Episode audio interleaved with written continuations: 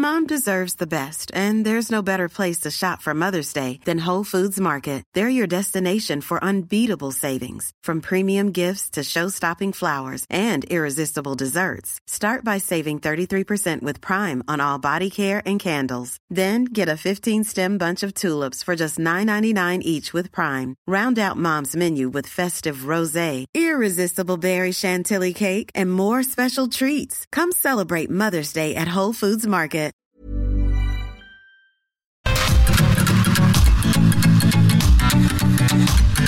GastroLab es un lugar donde cabemos todos. Aquí encontrarás historia, recetas, producto, materia prima, vinos y un sinfín de cosas que a todos interesa, ya que con cocina y vino se aprende en el camino. Déjate llevar por el chef Israel Arechiga a un mundo delicioso. GastroLab.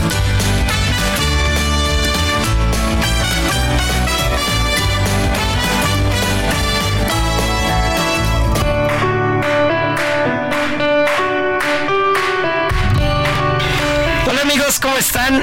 Están escuchando muy bien, ya es la una de la tarde en punto. Es fin de semana y pues nada más y nada menos que el equipo de Gastrolab está aquí completito en la cabina, como tanto nos gusta, mi querida Miriam Lira, que se me hace que te fuiste de fiesta o el ponche tenía mucho piquete o te echaste la sidra muy fría o alguna cosa porque sucumbiste ante las temperaturas de la Ciudad de México de esta semana.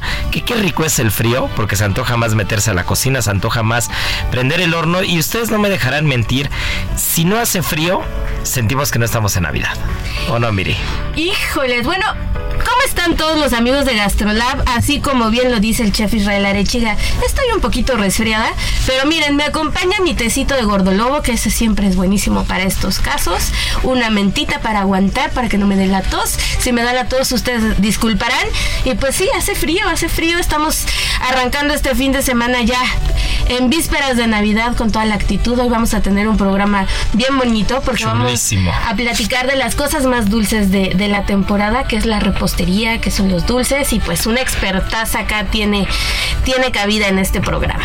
Y pues nada más y nada menos, no solo Marianita Ruiz nos acompaña por fin, porque es más difícil sacarla en fin de semana del restaurante lo que se imaginan, sino que hoy tenemos una invitada de lujo que pues más que invitada estoy seguro que la van a estar escuchando cada vez más por aquí. Este, Marianita ya se está, se está eh, relamiendo los, se está relamiendo los labios de, de- de pensar en el vino y todo, porque tenemos a la gran sommelier de Cerulomas, Arisbeth Araujo, bienvenida al programa. Muchas gracias. Esta es como mi novatada, porque yo no sabía que iba a estar del todo aquí, pero aquí estamos y vamos a, a ver qué se nos antoja beber el día de hoy, porque estamos en el Guadalupe Reyes, entonces no nos podemos quedar Claro. atrás en el maratón. Bueno, te tenemos que confesar algo, Aris. Eh, nosotros, el equipo de Gastrolab, tenemos la consigna personal de que es Reyes Guadalupe.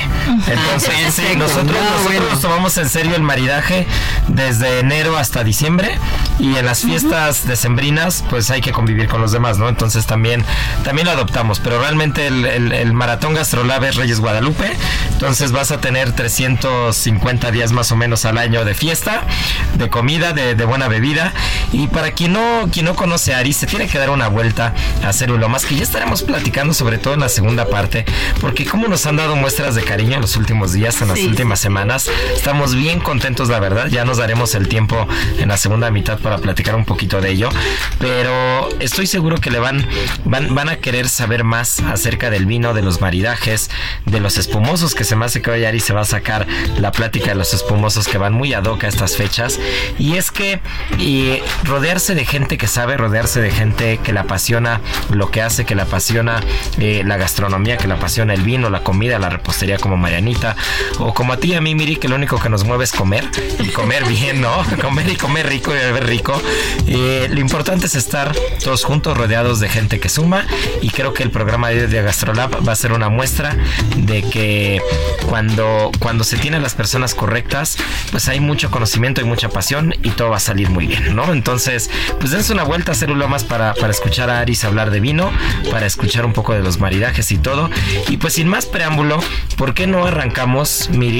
No con la parte dulce, porque también las páginas de Gastrolab eh, tomaron tomaron la parte la parte rica, la parte final de la comida o de la cena como, como protagonistas, porque qué rico es un buen postre. Sino voy a empezar con la polémica y probablemente aquí Aris le entra el quite, porque dijiste una cosa en particular que hasta que conocí a una sommelier de tés me sacó de la me sacó de la confusión, porque hablabas del té de gordolobo, ¿no? Pero uno de los datos cuando una una sommelier que de hecho le invité al programa de Gastrolab, Aris también ya vino a cocinar incluso un día estuvimos maridando y cocinando en el programa en TV.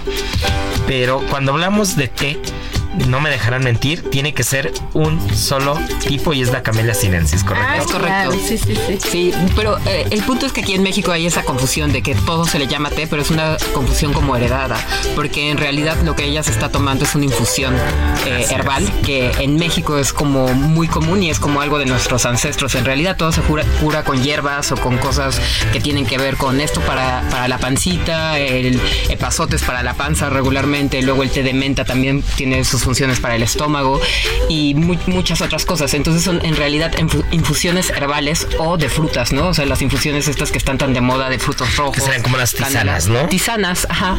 Y en realidad sí, el té solo es el que está hecho con la...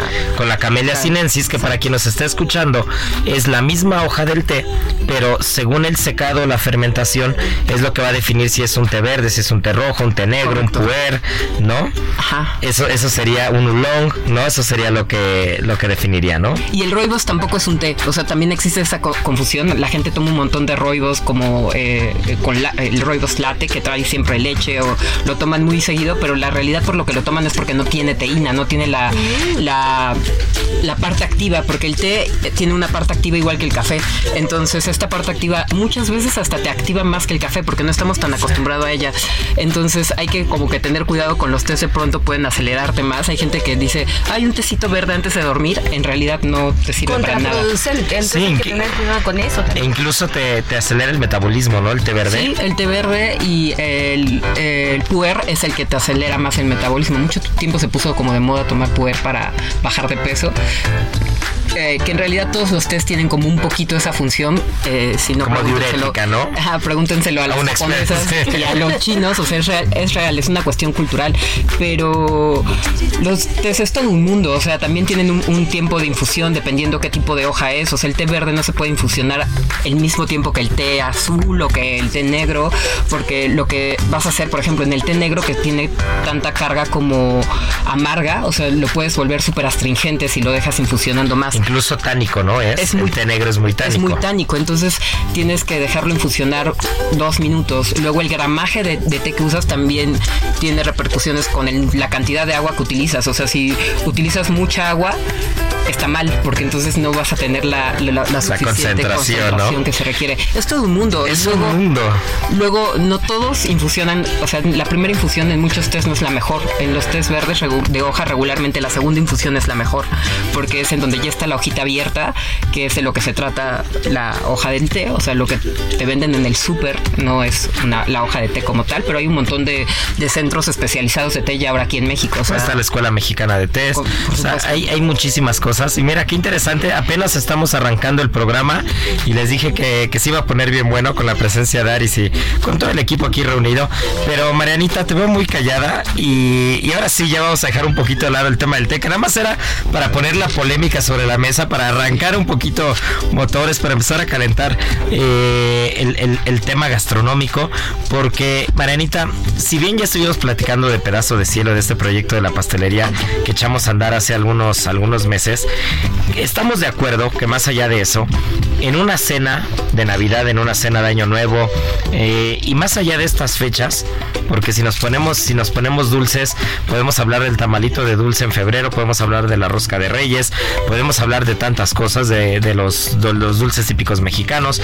Hay muchas cosas, pero estamos de acuerdo que una comida sin un final dulce no es una buena comida, ¿correcto? No, creo que siempre es importante cerrar con, con algo dulce. O sea, no sé si a ustedes les pasa, pero al menos a mí, cuando comes y no hay como postre, sientes que no has como terminado de comer. No, a mí me pasa muchísimo y creo que en Navidad, eh, a mí en lo particular se me antoja siempre como un postre de frutos secos. ¿no? Algo con yanduja, eh, un praliné. ¿Qué es la yanduja para quien nos está escuchando? La yanduja es eh, pasta de avellanas con chocolate. Entonces, eh, viene igual en marquetas como si fuera chocolate, pero si la tocan es como como es como suave que ese que le mueres y se queda el diente marcado. Como si fuera un tamarindo de. Como si fuera una. No sé, me imagino como un ate. Textura como de ate. No, es como. Más como. oh, es que como que sea como un chocolate estos comerciales. Ajá. Como que son de, de. Hay un chocolate que era un cuadrito que el mío tenía una línea de chocolate blanco. El que es italiano. Ah, ya sabemos cuál. Que cuando lo Sí, mueve era sí, como sí. muy suave y que Ajá, ah, es ajá, como esa textura. Cremigo. ¿Sí? Ajá, cremino. Sí, cremino, cremino. Sí. Justo ese. Ese.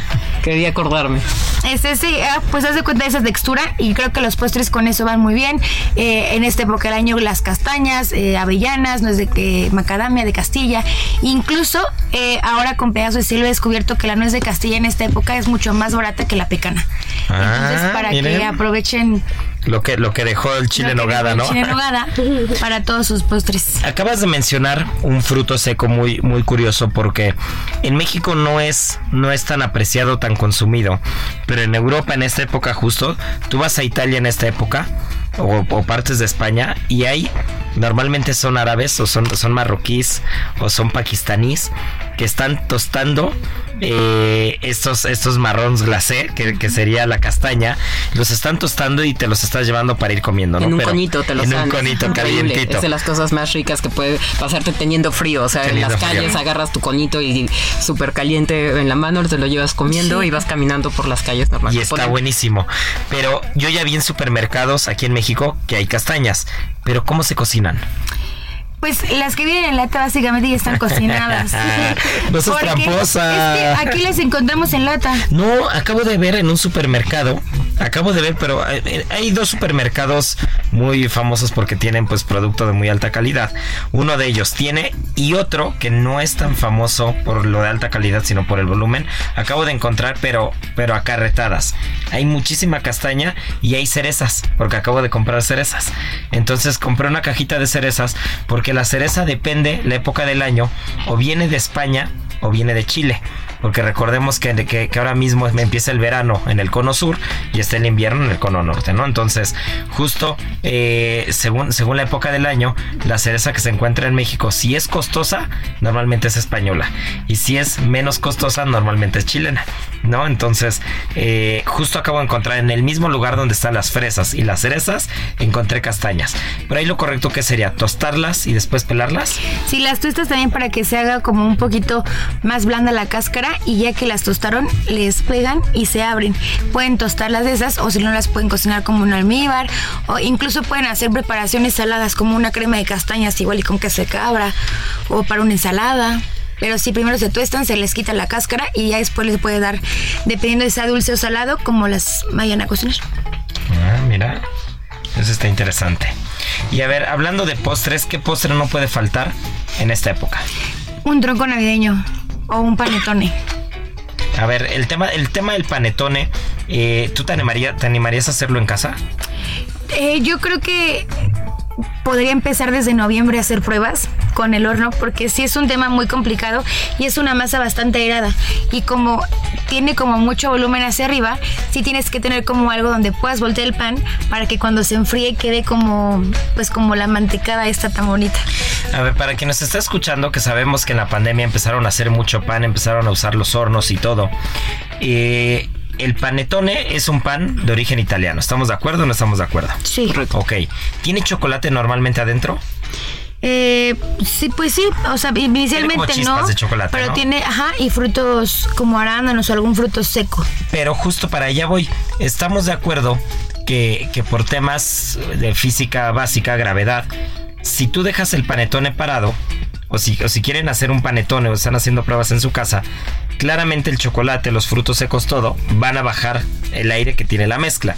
Entonces, ¿cuál sería el tip básico para quien se va a animar a hacer panetone en su casa? Eh, pues primero conseguir una muy buena receta. Y pues, sí.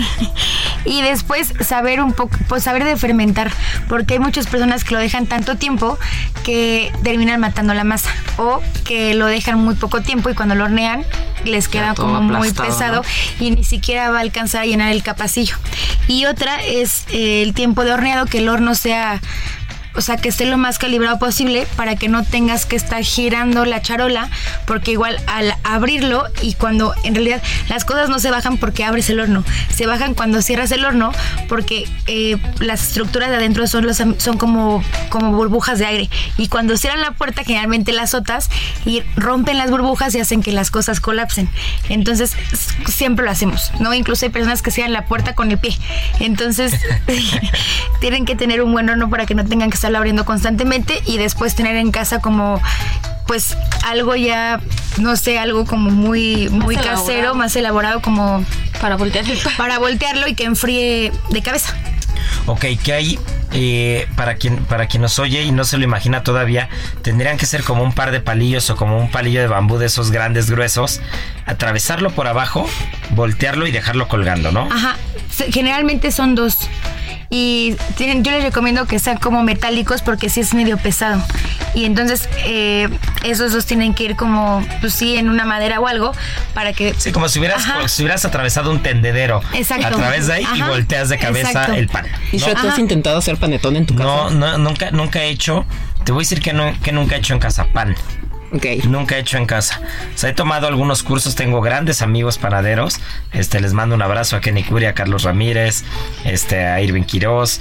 Tengo buenos amigos, este, muy buenos panaderos, pero creo que zapatero a tus zapatos, ¿no? Y siento que el pan requiere una paciencia en particular que no tengo. ¿No? O sea, sí es una paciencia de la que carezco, ¿no? Entonces, sí creo que, que hay muchos procesos que a mí, a mí, a mí personalmente, y me van a crucificar mis amigos y quien me escuche, pero a mí me aburre hacer pan. O sea, siento que si no estoy haciendo 10 cosas a la vez, no, no avanzo. Entonces, esperar a que tenga la acidez correcta, ¿no? Por ejemplo, eh, que, si, que si el desarrollo del gluten está perfecto, que si tienes que fermentar a cierta temperatura a cierto tiempo y después hornear durante mucho, un, largo periodo y alimentar diario la masa madre. O sea, son como, es como un tipo de proceso que a mí, para a mí particularmente, no me, a mí me desespera un poco. Pero quien tiene paciencia y quien tiene calma, seguramente lo va a disfrutar mucho. Es que justamente que ahorita que dijiste zapatero a sus zapatos, a mí me parece que es la frase correcta en este tipo de preparaciones. O sea, el- eh, con clientes ahí de Ceru, yo lo que les he dicho es, oigan, mejor con tiempo hagan su pedido de, de postres porque la realidad es que la repostería tampoco es que sea como lo más fácil de la cena navideña, ¿no? No, Hay es lo cosas- más difícil. Es lo más complicado. Entonces, la realidad es que si ya te vas a poner a hacer tu bacalao y todas las cosas que hacen para, para la cena navideña, pues na- no cuesta nada tener la tarjetita de algún lugar confiable donde puedas pedir tus pasteles, tus postres y, y nada, o sea, creo que es lo más fácil. Así con dos días de anticipación, mira, aquí está la carta, habla aquí o acá. Y lo mismo sucede con el panetone, ¿no? Hay un montón de, de panaderos justamente hoy en día en la Ciudad de México que, que tienen panetones increíbles. Es chocolate, cacao 100% o los tradicionales que son con frutos secos. O sea, en la ciudad va- yo sí he encontrado muchos lugares en donde hacen panetone que seguro hay hasta listados ya de los mejores panetones de la ciudad.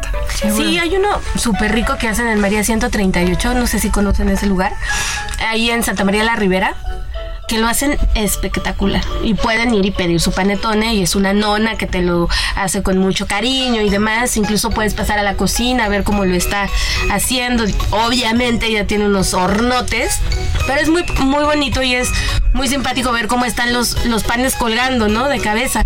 Uno no se imagina por cuántos pasos llega a- llega a tener la repostería y cuando lo ves, la valoras todavía más. Oye, ahora que decía Aris el tema del bacalao, eh, ya saben que yo traigo una cruzada contra el bacalao pirata, ¿no? Contra el bacalao chafa.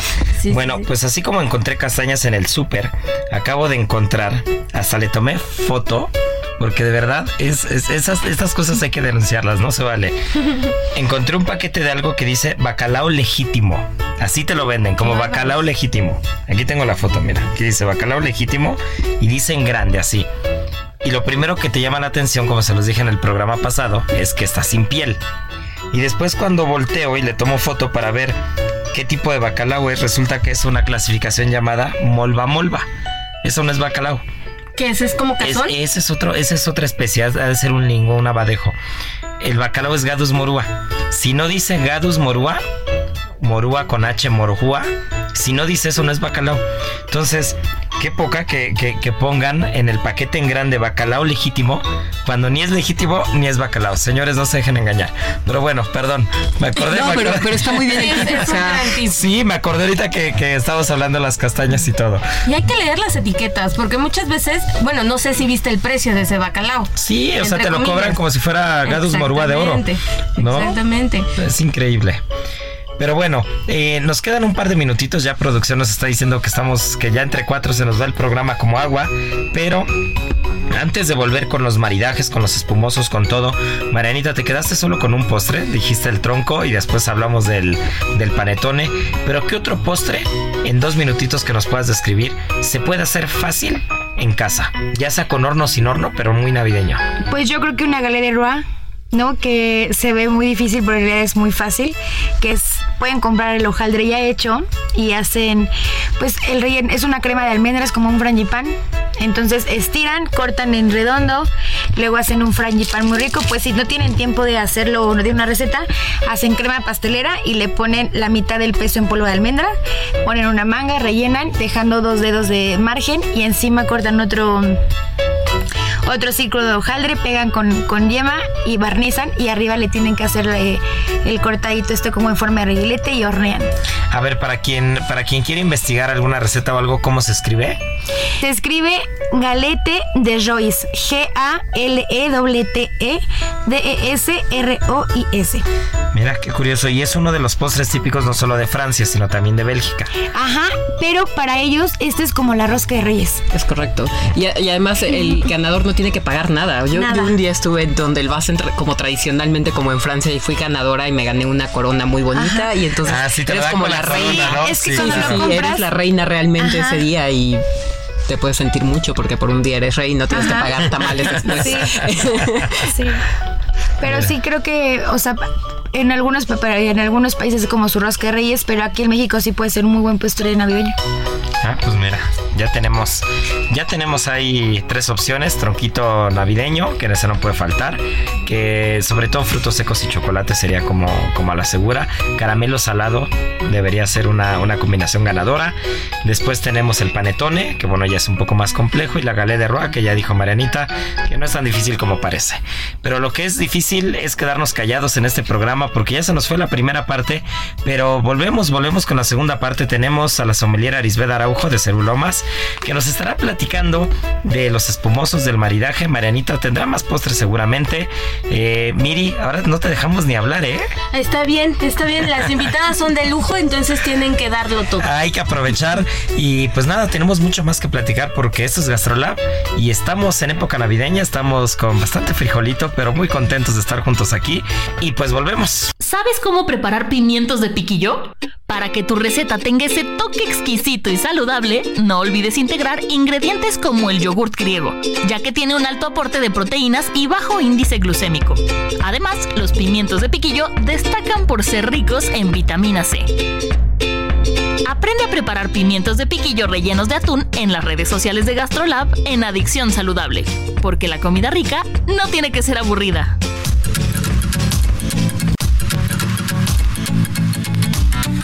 Gastrolab, el lugar donde cabemos todos.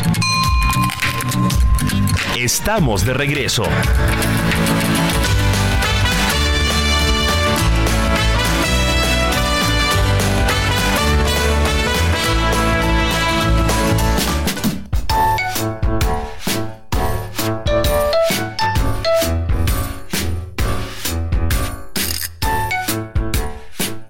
Pues ya estamos de vuelta y no sé qué se puso mejor, si la primera parte o los comerciales. Los Porque comerciales, Qué, qué bueno ¿no? se pone el chisme en esta mesa. Por eso me encanta hacer radio. Siempre he dicho que me encanta hacer radio porque podríamos estar grabando sin estar haciendo el programa Y se divertirían. y se divertirán de todas las tonterías que salen, pero qué, qué bien nos la pasamos.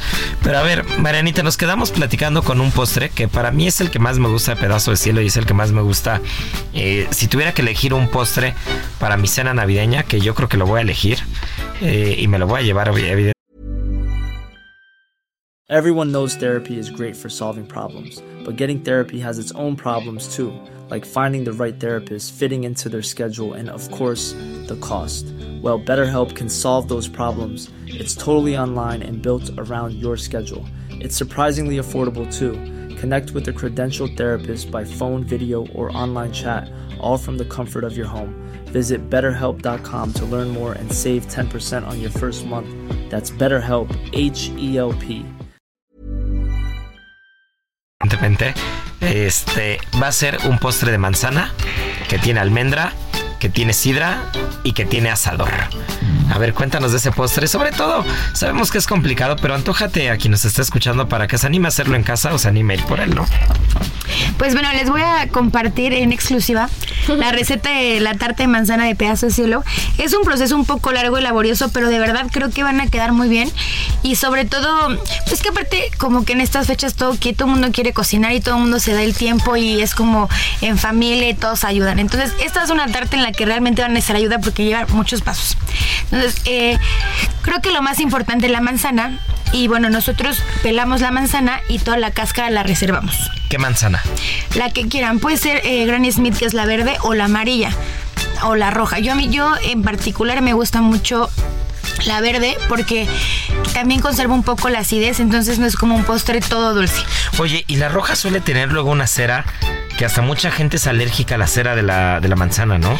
La roja generalmente no, no la ocupamos tanto en repostería, siempre es o la verde o la, o la amarilla. Pero bueno, si en casa tienen roja, lo pueden hacer con roja, no pasa nada. Si la van a comprar, si elijan entre amarilla o verde. Va. Si son muy dulces, amarilla, si no les gusta tanto lo dulce, pueden escoger verde. Entonces van a pelar la manzana, pero eh, la cáscara la van a reservar. Eh, ya que tenga la manzana pelada, la van a cortar en octavos o dependiendo del tamaño que quieran y también la van a poner en un, en un bowl con un poquito de agua y limón.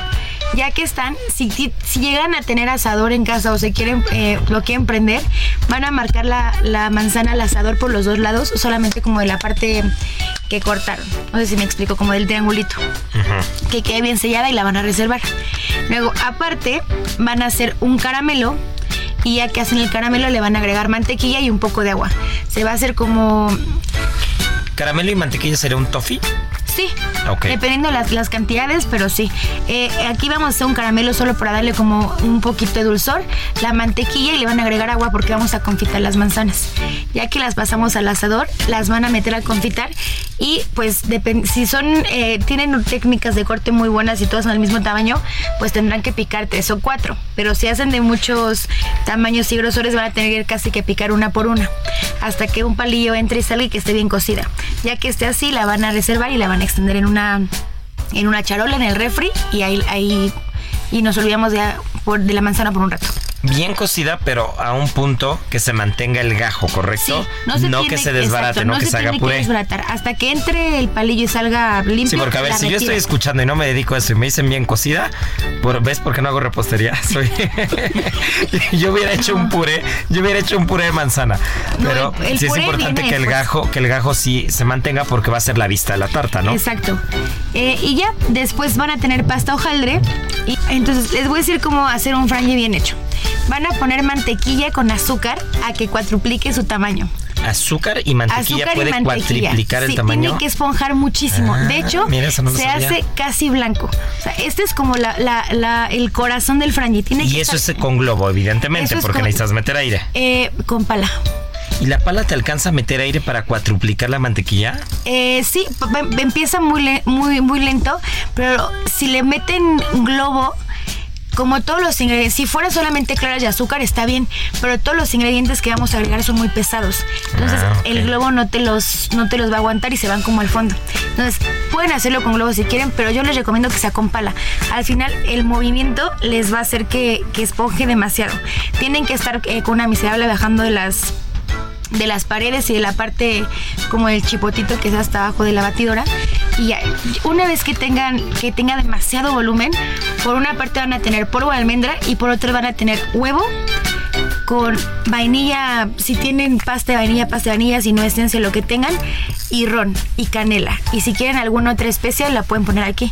Entonces eh, van a alternar la mitad de los líquidos y luego le ponen la mitad de polvo de almendra muy lento para que no se empiece a bajar la, Eh, lo aireado. lo aerado. Y así hasta que se acaben el eh, la mezcla de los huevos con, con los aromáticos y eh, el polvo de almendra. Una vez que hayan incorporado todo, en cuanto vean que, se, que tengan homogéneo, paran a batidora y lo sacan. Y lo van a poner en una manga. Entonces, ahora sí, eh, van a sacar la pasta de hojaldre, la van a extender, la pican un poco y la ponen sobre eh, pues el molde que quieran, que van a ocupar y van a hornear a 180 grados, eh, dependiendo del tamaño, más o menos como unos 10, 15 minutos. Solo tiene que dorarse la parte de abajo y como eh, el diámetro. Una vez que está bien horneado, eso lo van a sacar. No se preocupen si en la parte del medio se ve como crudo, porque van a tener un segundo horneado ponen de base el frangi con ayuda de una manga y encima van a acomodar las manzanas como ustedes quieran. Ya que tengan bien acomodadas las manzanas, van a volver a regresar al horno, más o menos como otros 15-20 minutos, a que la pasta hojaldre por abajo esté completamente dorada. Eh, no tiene que quemarse, pero sí tiene que estar muy dorada, porque acuérdense que ya le metimos frangi y como tiene mucha grasa y la hojaldre también, si no le dan tanto horno, va a quedar cruda. Ahí. Es normal, perdón. Perdón.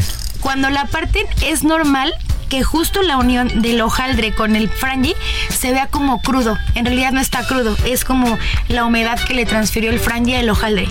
Pero si es un si es más hacia la base hacia el hojaldre está crudo. Ok, ahí sí yo te iba a decir que, que realmente no le tengan miedo a adorar un hojaldre, ¿no? Porque muchas veces, sobre todo recuerdo que hace años, cuando estábamos muy metidos con el tema de panadería y, y haciendo algunas cosas este, para algunos restaurantes, recuerdo que una de las de los comentarios generalizados hace 6, 7 años era que parecía que el pan se había quemado. ¿No? Pero ese es un estilo más europeo. Sí, eh, pues el pan eh, europeo sí es como siempre un poco, tiene un poco más de color. Aquí estamos acostumbrados, por ejemplo, a un bolillo y una telera que son bien pálidos. Sí, güeritos, ¿no? ajá, Sí. son, son muy güeritos.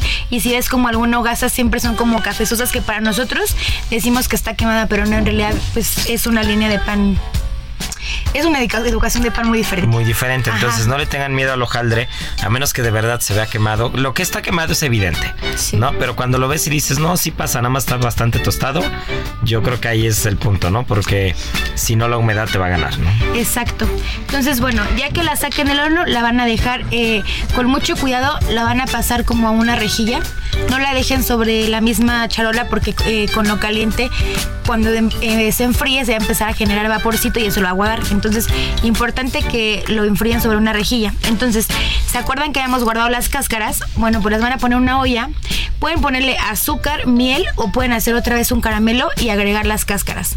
Eh, van a comprar un jugo néctar en el súper y lo van a agregar y le pueden poner ralladura de naranja, de limón, canela, eh, los aromáticos que ustedes quieran y lo van a poner a trabajar a que eh, en la cáscara de manzana suelte toda la pectina. Una vez que, que ya empezó a espesar y que empieza a oler a Navidad la casa, le van a hacer con el turbo de mano un poquito y después van a colar. Lo van a dejar enfriar y eso les va a quedar como una gelatina. Como un gel, ¿no? Ajá, como un gel porque la manzana tiene mucha pectina. Entonces es aquí donde ahí le van a agregar sidra ya que esté frío para que no se evapore el alcohol. Y con esto van a barnizar la tarta por encima. Y ya si quieren ponerle arriba eh, helado o lo que quieran. Pero y aparte les va a servir como brillo porque la manzana al final ya estando afuera se empieza como a secar y se ve fea. Entonces esto va a servir como un brillo natural que va a ser de sidra es de la misma cáscara y no mermamos nada. No, bueno, pues mira nada más. Ya tenemos. Espero que lo hayan grabado, Sí, porque sí. si no- No, a ver, está el podcast. Todo está el podcast. Que este, que aparte por ahí producción nos pasó, que es el podcast más escuchado de la semana, eh. Muy bien, eh. Eh, eh, Ganamos por goleada, ¿verdad, mi buen Beto? Beto confirma que sí, que así fue. Pero, pero hablando, hablando de Sidra, aquí es donde viene donde viene la presencia de Aris, que, que fue realmente, realmente había venido a eso, a platicarnos de los espumosos y la sidra, pero se dejó ir con los tés y con todo. Y, y Pero tenemos más programas todavía Ah, no, vamos- y vamos a todo para tener de- muchos de programas. más cosas. Seguro que sí, pero a ver, hablar de sidra es un tema bastante particular en México porque siento que pasa lo mismo que con el bacalao. No, no quiere decir que la sidra que se vende en México no sea sidra. Estamos de acuerdo que para que sea sidra es una bebida fermentada con base de manzana y tiene un gas carbónico añadido, ¿correcto o no? Correcto. Entonces, bueno, puede ser con gas carbónico añadido o bien puede ser una sidra dulce. O sea, hay aquí en México no es como tan común hablar de la sidra dulce, pero sí. Hay una buenísima. Sí, si yo hablara de sidras para acompañar el, el postre que escribió Mariana, me iría más a una sidra dulce porque tienen una acidez diferente. Eh, la sidra dulce se hace en diferentes partes del mundo, no tiene denominación de origen, la puedes hacer prácticamente aquí en México se podría hacer dulce, probablemente ya la haga, no lo en sé. Puebla, seguramente. En, seguramente en Puebla ya la hay, pero los canadienses son los que más la hacen y, y parten de un pro, proceso bien interesante que es la congelación de la manzana y es fácil hacerla porque en la zona donde se produce la sidra de manzana es Quebec, que eh, en estos momentos yo creo que Quebec está a menos 30 o algo Sí, así, más o menos. Y es, dejan los árboles de manzana congelar y se trata de que el proceso de, de pacificación de la manzana ocurra por congelación, algo como el, el ice wine. Como el ice wine. Muy ¿no? similar, de hecho, es curioso porque Canadá también es famoso por el ice wine, pero En realidad... ¿no? En realidad, lo principal en Canadá es eh, la sidra. Eh, lo que pasa es que la dejaron de hacer porque no, no la consumían hacia afuera, no se podía vender en el extranjero y empezaron a hacer vino dulce, sustituyeron lo que era su tradición y ahorita están regresando a ella. Y el proceso es, es exactamente igual, entonces hay diferentes grados de dulzor, ¿no? O sea, también puede ser seca o no. Aquí en México estamos más acostumbrados cuando hablamos de sidra, es hablar de un fermento a base de manzana, pero con gas carbónico. Y con colorante azul, verde. Oh, bueno, sí. Y algunas cosas muy extrañas que no vamos a criticar porque no todo puede ser malo. ¿ah? No, no, no, no, me la puedo andar pasando quejándome de, de las cosas como el bacalao o el aceite No. de trufa, pero. Y las hay secas ya Sí. también, o sea, eh, hace, hace poquito hablaba yo con un cliente que eh, en realidad, de, de ahí de Ceru, que en realidad es doc- médico y se dedica a hacer fermentos en su casa por hobby. Y me decía que hizo un, un- un fermento a base de manzana y a veces lo hizo también de pera, que la, la sidra de pera también no es tan común, pero también Pero es existe. típica de Francia, ¿eh? En Francia. Aquí sí. en México, sí, en Francia sí es típica. Y el señor me decía, le dejé el, eh, le añadí carbónico y sí generó un poco de gas, ¿no? O sea, puedes hacer una segunda fermentación en botella, corcholata y nada, con temperatura controlada, evidentemente. Y obviamente, si la haces en casa, o sea, son cosas que se podrían hacer en casa. Eh, em, la gente a la que le gusta hacer pan, de pronto se mete a hacer kombuchas o se mete a hacer sidras y es muy interesante. Solo tienes que apr- aprender a regular el dulzor, ¿no? En el caso de la manzana puede pasar algo similar al tepache, que la fermentación te va a ocurrir súper rápido, porque es muy dulce. Me recuerda mucho a un restaurante que, estoy seguro que está a punto de ser el mejor del mundo en los próximos años. Si mal no recuerdo, ahora mismo está en el número 2 y le acaban de dar la tercera estrella Michelin en, en Barcelona. Disfrutar. Y el sommelier mexicano, recuerdo que en uno de los tiempos de maridaje sirve una sidra. Y esa sidra es una sidra fresca hecha al momento. Entonces, en el momento, no recuerdo bien porque tiene ya tres o cuatro años que, que comí ahí, que me comí el menú de gustación, menos, como tres años. Y, y recuerdo que no sé si era que le añadían el carbónico en el momento o algo, pero partían del jugo de manzana fermentado y en la mesa se ve que le añadían el carbónico mediante un sifón, hacían alguna cosa ahí y te tomabas una sidra espumosa que era una cosa espectacular, Que muy era- fresca. Que era como una soda, ¿no? Porque cuando se usa Ajá. sifón pasa a otra categoría que es como soda de manzana. Que sería CO2 lo que le Ajá, meten. porque le meten es. CO2. No, no es el carbónico generado por el.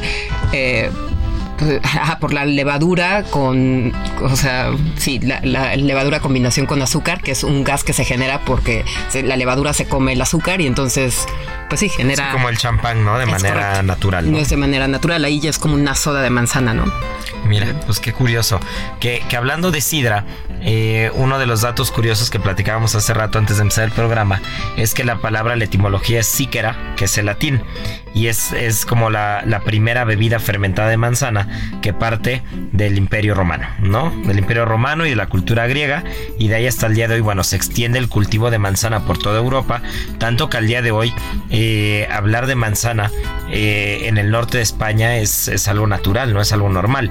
Hablar de la sidra ya sea de País Vasco en Astigarraga o de la sidra asturiana sería como, como el origen de esta sidra que después llega a México y que como muchas cosas pasan, pues llegan estos productos de, de otros lados o llega esta materia prima, se abraza en una cultura diferente, se adapta a la tierra y en un lugar como Puebla se dan las manzanas de manera espectacular y, y finalmente ya lo habíamos platicado muchas veces antes, pues este corredor que empieza en Veracruz y acaba en la Ciudad de México y tiene a Puebla en medio, pues es este corredor en el que se va derramando esta, esta cultura gastronómica en el, en el vaivén de los viajes de, de la colonia, ¿no? De la época de la colonia.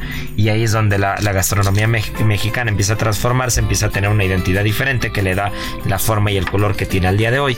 Pero la sidra, este vino espumoso, evidentemente es una herencia de una cultura europea, ¿no? Sí, y también no hay que olvidar que México es, es en bebidas es una cultura de fermentos. O sea, en México la parte de la fermentación en el, el tepache y el pulque es como nuestro máximo esplendor al hablar de, fermentos, pero en realidad México es una cultura de fermentos. O sea, la cerveza no deja de, tener mucho posicionamiento en México por eso, porque es como culturalmente estamos más cerca de, los fermentos que de, bueno, no, de los destilados también, pero que del vino. O sea, el fermento y yo creo luego los destilados son como la principal parte cultural dentro del mundo de las bebidas en México, ¿no?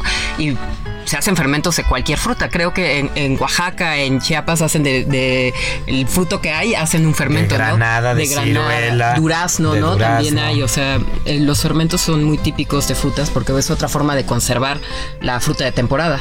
Y hablando en tema de maridaje, pensando, imagínate que en la cena de Navidad o de Año Nuevo, pues va a estar cargada de mantequilla, va a estar cargada de grasa, ya sabes cómo somos. Entonces imagínate que vamos a echarnos un lechoncito o una pasta, algo con bechamel, algo con mantequilla, y nos vamos a echar algún postre con hojaldre o con, una carga bastante alta en, grasas y, rica en carbohidratos, muy buenas papas, con cosas así.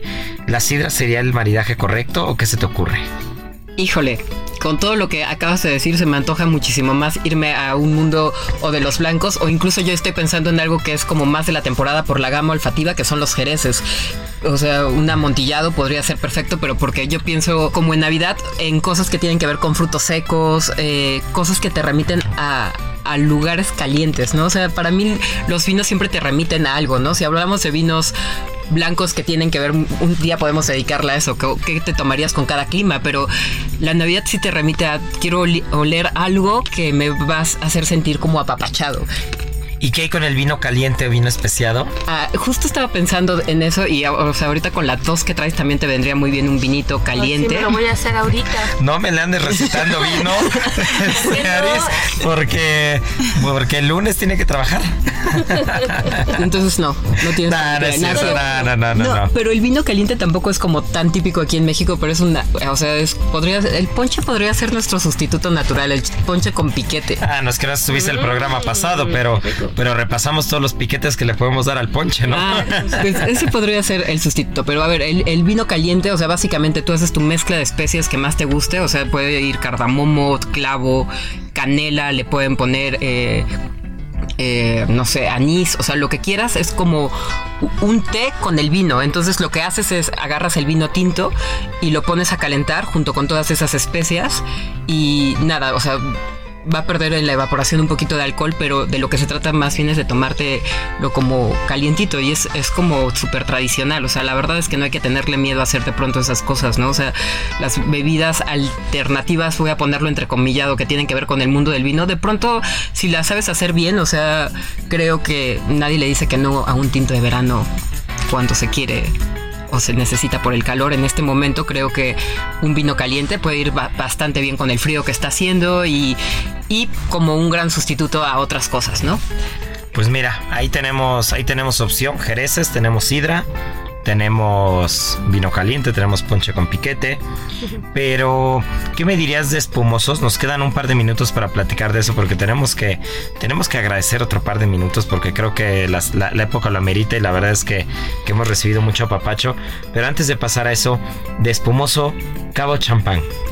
Es un gran dilema. La gente te va a decir regularmente que champán, porque pues es como lo que asociamos. Es que ahí hay una cuestión asociativa cultural y de mercadotecnia un poco, ¿no? O sea, no podemos quitar eso de encima, pero si a mí me lo preguntan, eh, Cava pueden encontrar unas joyas en el mercado, de verdad, joyas, joyas que ya se traen, que encuentran unos fruits estupendos y fenomenales. En el restaurante tenemos uno ahora mismo que no es, no es un cava porque está hecho en una región pequeñita que es Corpinat y es un adeo, no es un adeo tampoco, sino una clasificación que ponen los mismos miembros que tienen bodegas en esta zona dentro del mundo de las cavas. Pero es hay brutes y son espectaculares también y las encuentran a un mejor precio, ¿no? O sea, seguro pueden encontrar en un montón de tiendas ahora en México para comprar cava. Y también, bueno, si no, también podría ser el vino italiano, ¿no? O sea, eh, en francha corta se pueden tomar un francha corta. ¿Y por qué no? Hay gente que le gusta mucho el prosecco, o sea, no, no hay que hacer nunca menos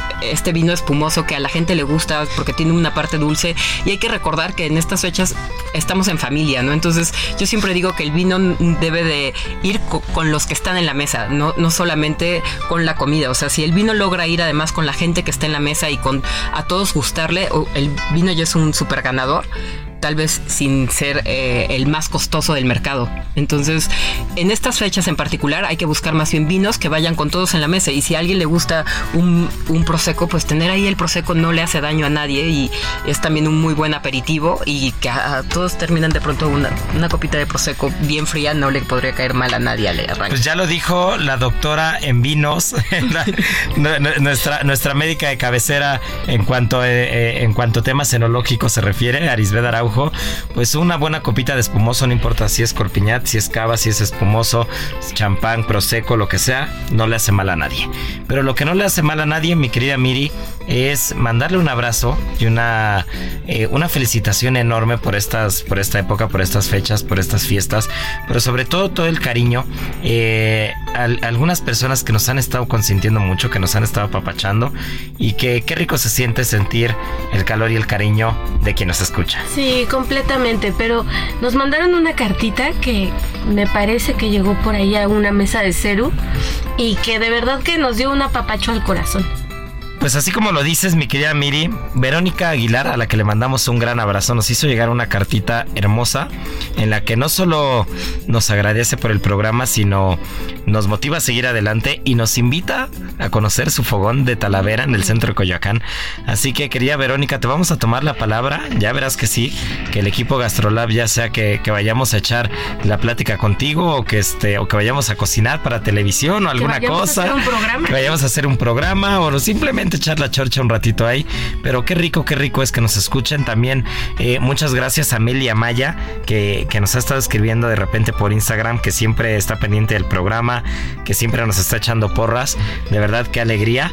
Y, también le queremos mandar un fuerte abrazo a la señora Cecilia Perrillat, que pues no pudo darse una vuelta a pedazo de cielo, pero fue su hija, nos mandó saludos, nos mandó un abrazo enorme y Marianita tuvo oportunidad de platicar.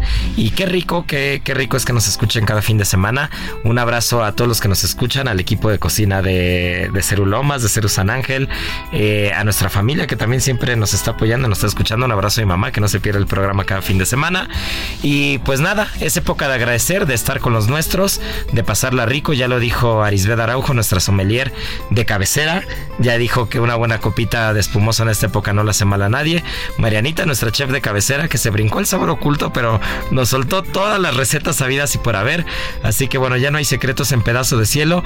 Una buena tarta de manzana al, asador con un poquito de sidra, con un poquito de brasa, con, con frangipán de almendra. No le, no le cae mal a nadie. Y mi querida Miriam Lira, un tecito de gordolobo o tisana o infusión tampoco le cae mal a nadie. Pero bueno, les queremos mandar un fuerte abrazo y, eh, y pues bueno, yo creo, mi querida Miri, que, que, esta vez vamos a hacer excepción, que no vamos a hacer adivinanzas, sino más bien eh, la botellita de vino del fin de año se la van a ganar estas tres personas que nos estuvieron echando porras y escribiendo, ¿no? ¿Te late? Entonces ya le haremos llegar su, su botellita de vino para que disfruten en este fin de año. Y pues nada, muchas gracias por El siguiente fin de semana ya es Navidad. Ya viene, ya viene la parte rica, ya viene la cena, ya viene la comida, ya vienen los preparativos y estaremos aquí con ustedes platicando no solamente de vinos, de comida, de postres, sino de todo lo que hay alrededor de la Navidad y de la buena mesa. Les mandamos un fuerte abrazo y ya saben que tripa vacía, corazón, sin alegría. Aquí concluye otra emisión más de Gastrolab, el lugar donde cabemos todos. Déjate llevar por el chef Israel Arechiga a un mundo delicioso.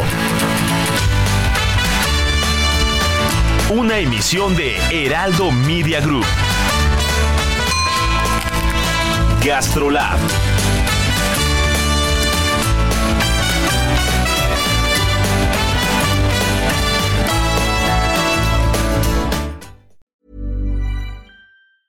Planning for your next trip? Elevate your travel style with Quince. Quince has all the jet setting essentials you'll want for your next getaway, like European linen, premium luggage options, buttery soft Italian leather bags, and so much more. And is all priced at 50 to 80% less than similar brands. Plus, Quince only works with factories that use safe and ethical manufacturing practices. Pack your bags with high-quality essentials you'll be wearing for vacations to come with Quince. Go to quince.com/pack for free shipping and 365-day returns.